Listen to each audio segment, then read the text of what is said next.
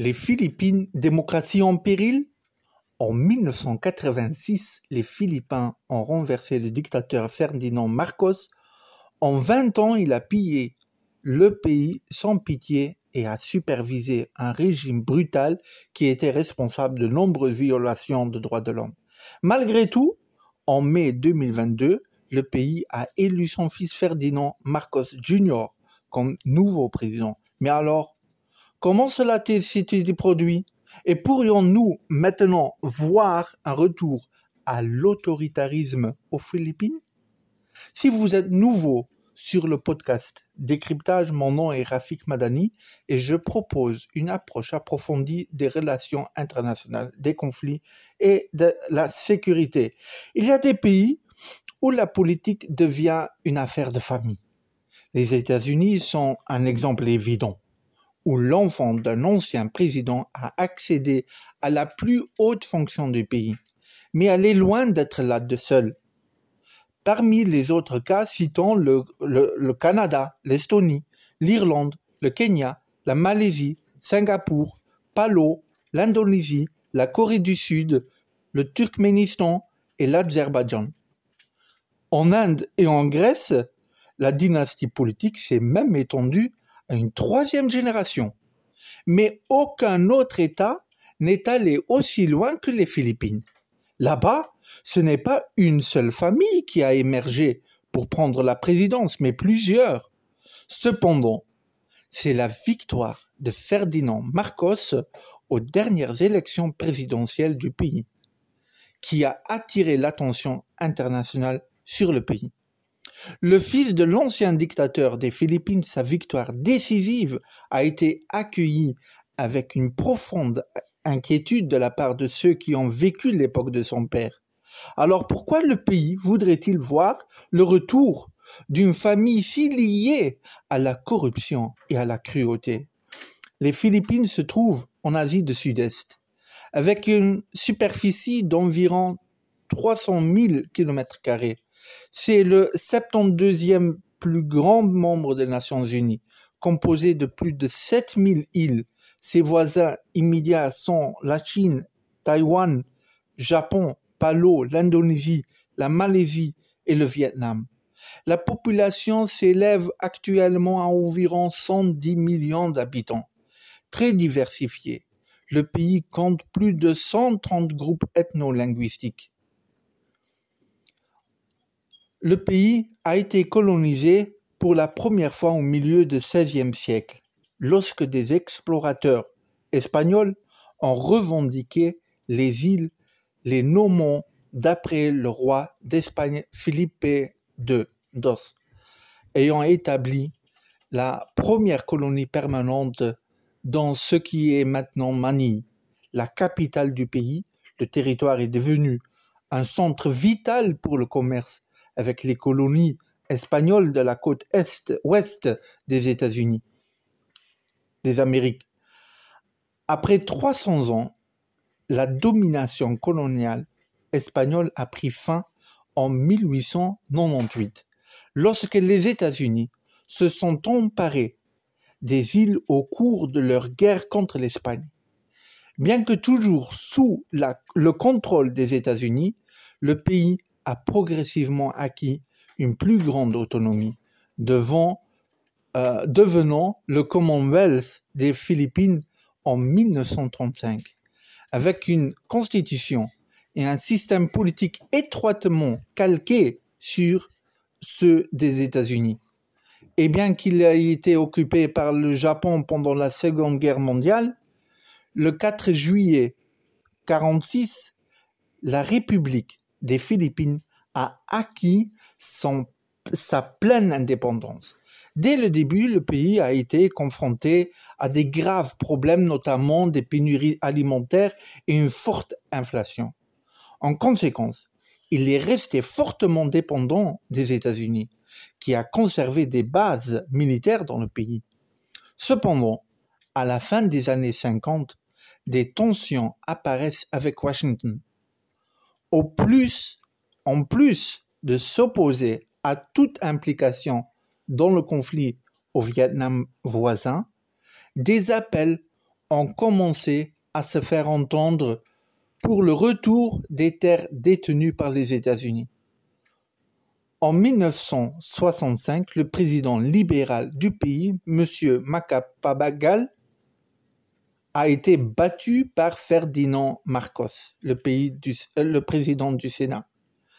Fils d'un politicien, Marcos était déjà très controversé. Adolescent, il avait été reconnu coupable de l'assassinat de l'un des opposants politiques de son père, un verdict qui a été annulé en appel. Malgré cela, au début, rien ne laissait présager ce qui allait se passer. En plus de superviser un ambitieux programme de travaux publics et de réformes intérieures, Marcos a renforcé les liens régionaux du pays en s'assurant que les Philippines deviennent un membre fondateur de l'Association des nations de, l'Asie du Sud-Est. Il a également renforcé les relations avec les États-Unis, Washington, en envoyant 2000 ingénieurs de combat au Vietnam. Tout cela a toutefois commencé à changer en 1969 lorsque Marcos a remporté un second mandat. Le pays étant confronté à une insurrection maoïste émergente, une campagne séparatiste musulmane dans le sud et des manifestations étudiantes généralisées.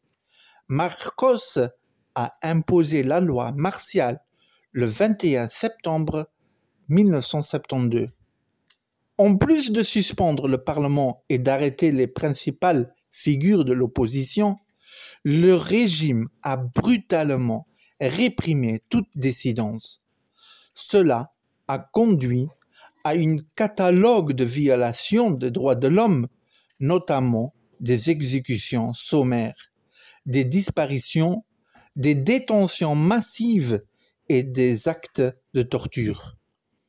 Dans le même temps, le pays est devenu de plus en plus corrompu. Marcos et ses acolytes détournant d'énormes sommes d'argent. En effet, des estimations ultérieures suggèrent qu'il aurait volé entre 5 et 10 milliards de dollars américains à l'État. Vous avez bien entendu, de 5 à 10 milliards de US dollars. Cet argent a permis d'alimenter le style de vie somptueux de sa famille et plus tard des photos de sa femme Imelda et de son énorme collection de chaussures. Les photos de l'énorme collection de chaussures de sa femme Imelda sont devenues un symbole international de leur extravagance. Bien que la loi martiale soit finalement levé en janvier 1981, l'oppression demeure. Mais si Marcos a conservé des liens étroits avec les États-Unis, qui ont continué à le considérer comme un important rempart contre le communisme, en Asie du Sud-Est, les choses changent. En août 1983, Benigno Aquino, un leader clé de l'opposition, est assassiné. La colère populaire grandissant, Marcos organise une élection présidentielle surprise en février 1986. Mais bien qu'il ait revendiqué la victoire, les hauts responsables religieux et militaires ont apporté leur soutien. Leur soutien à son adversaire Corazon Cori Aquino, la veuve de Benigno Aquino. Au milieu des protestations généralisées, Marcos fuit le pays et meurt en exil à Hawaï trois ans plus tard. Dans les années qui ont suivi, les Philippines ont tenté de reconstruire leur démocratie mais avec des résultats mitigés. Très admiré dans le pays et à l'étranger, Corri Aquino a introduit des réformes de grandes envergures, notamment une nouvelle constitution imposant une limite unique de six ans pour les mandats présidentiels. Néanmoins, elle a dû faire face à de sérieux défis quant à son autorité, notamment plusieurs tentatives de coup d'État par des fidèles de Marcos. En 1992, Fidel Ramos, un ancien commandant des forces armées respecté, lui a succédé, qui a été suivi à son retour à son tour par Joseph Estrada. Toutefois, le mandat d'Estrada a été écourté de trois ans plus tard, lorsqu'il a été chassé du pouvoir après avoir été mis en accusation pour corruption. Par la suite, les deux présidents suivants étaient en fait des enfants d'anciens présidents. Gloria Macacabel Arroyo, qui est restée en fonction jusqu'en 2010, était la fille de Macacabel, battue par Marcos en 1966. Puis vient Benigno Aquino Teres, le fils de Cori et Benigno Aquino. Et ceci nous amène au président actuel du pays le plus controversé depuis le retour de la démocratie, Rodrigo Duterte, entre en, en fonction. En 2016, il a rapidement acquis une notoriété internationale lorsqu'il a publiquement ordonné à la police de tuer les trafiquants de drogue présumés. Une politique qui a été largement condamnée par les groupes de défense des droits de l'homme et des experts de l'ONU, et qui a même donné lieu à une enquête de la Cour pénale internationale. En plus de cela, il y a également eu de sérieuses inquiétudes concernant l'érosion des droits de l'homme et de la démocratie dans le pays. Ce phénomène a attiré l'attention de la communauté internationale en 2021 lorsque la journaliste Maria Ressa a reçu le prix Nobel de la paix pour ses efforts en vue d'enquêter sur l'affaire de l'assassinat d'un journaliste. C'était pour ses efforts visant à enquêter sur les exécutions extrajudiciaires commises par le gouvernement et sur les efforts déployés pour le gouvernement pour saper la démocratie en diffusant de fake news et en harcelant des opposants et en manipulant le discours public. C'est dans ce contexte que le pays s'est rendu aux urnes le 9 mai 2022 pour élire son président. Au final, deux candidats principaux se sont affrontés. La première était Maria Leni Robredo. Elle occupait déjà euh, le poste de vice-présidente dans le cadre du système inhabituel du pays, dans lequel les présidents et le vice-président sont élus séparément, élus séparément, et se présentant comme une libérale, elle a fait campagne en promettant de de lutter contre la corruption, de protéger les droits de l'homme et de limiter les dynasties politiques. Face à elle, Ferdinand Marcos Jr., plus connu sous le surnom de Bonbon, contrairement à son adversaire, il s'est présenté sur un programme très populiste et s'est ouvertement aligné sur Duterte et c'est ouvertement aligné sur Duterte qui reste populaire dans de nombreux quartiers. Au final, Marcos a remporté une victoire écrasante en obtenant près de 60% des voix, contre un peu moins de 30% pour Robredo. Alors, comment cela est-il arrivé? En vérité, plusieurs facteurs ont joué un rôle. Tout d'abord, il, ne s'agit pas de retour en force de la politique, de, la famille Marcos en politique, En fait, ils ont été étroitement impliqués dans les affaires du pays. Depuis 1991, date à laquelle ils sont revenus d'exil après la mort de Marcos Senior.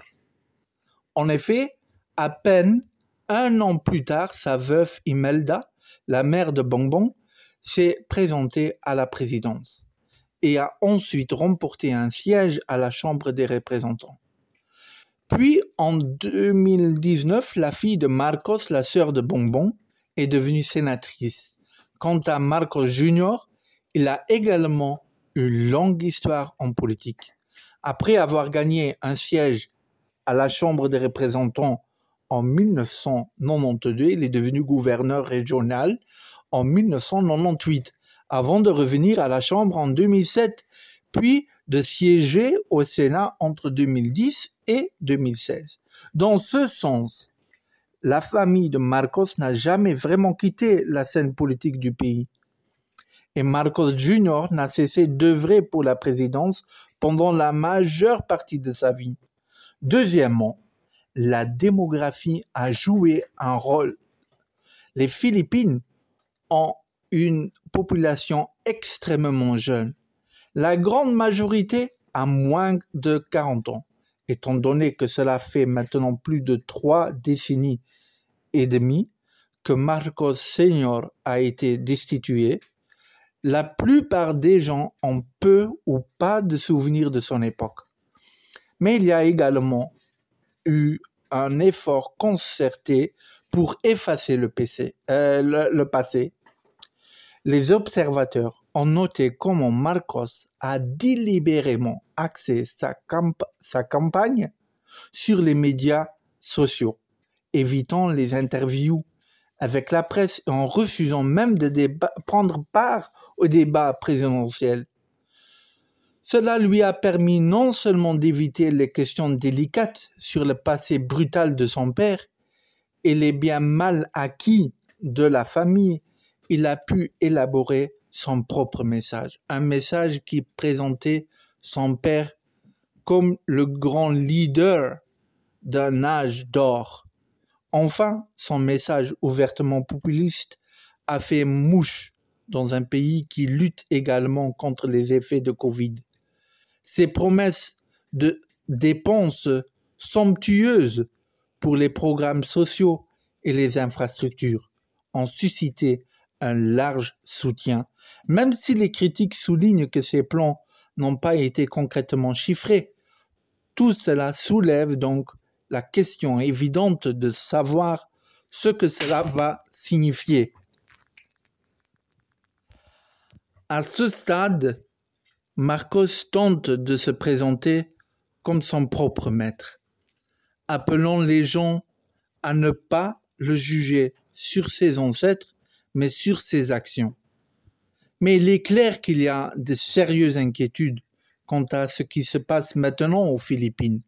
En effet, sa victoire a été accueillie avec horreur par les victimes du régime de son père et a conduit à des protestations de la part de nombreux groupes de défense des droits de l'homme. Pour de nombreux observateurs, les efforts de Marcos pour effacer le passé de, corruption et de la brutalité de sa famille, son populisme sans concession et son intention apparente de suivre un bon nombre des politiques intérieures controversées de son prédécesseur sont autant de signes extrêmement troublants. Mais plutôt que de le voir comme le début d'une nouvelle ère de répression, il serait plus juste de penser qu'il s'agit potentiellement de la continuation d'un chemin que le pays a déjà emprunté au cours des six dernières années. Cela soulève naturellement la question de savoir s'il va essayer de s'accrocher au pouvoir comme son père. Bien sûr, il est encore beaucoup trop tôt pour le dire. Il y a cependant quelques points intéressants à considérer en dehors de la limite constitutionnelle du nombre de, mandats, il est intéressant de noter que son nouveau vice-président est Sara Duterte, la fille du président sortant. il est suggéré qu'elle se présente à la présidence en 2028. Et étant donné la popularité constante de son père, il pourrait être difficile pour Marcos de s'accrocher au pouvoir, même s'il le souhaite. Mais, même s'il se retire, il semble peu probable que les Philippins aient vu la fin de la famille Marcos. Déjà, son fils de 28 ans, Ferdinand Teres, s'est lancé dans une carrière politique.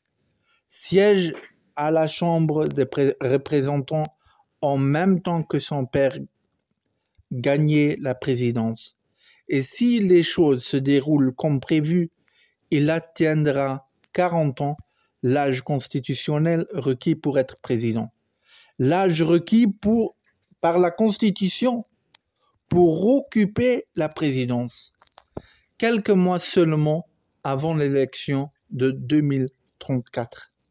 Bien sûr, les Philippins ne sont pas le seul à se poser des questions sur les droits de l'homme et son président. Merci beaucoup d'avoir écouté mon podcast et rendez-vous dans le prochain podcast.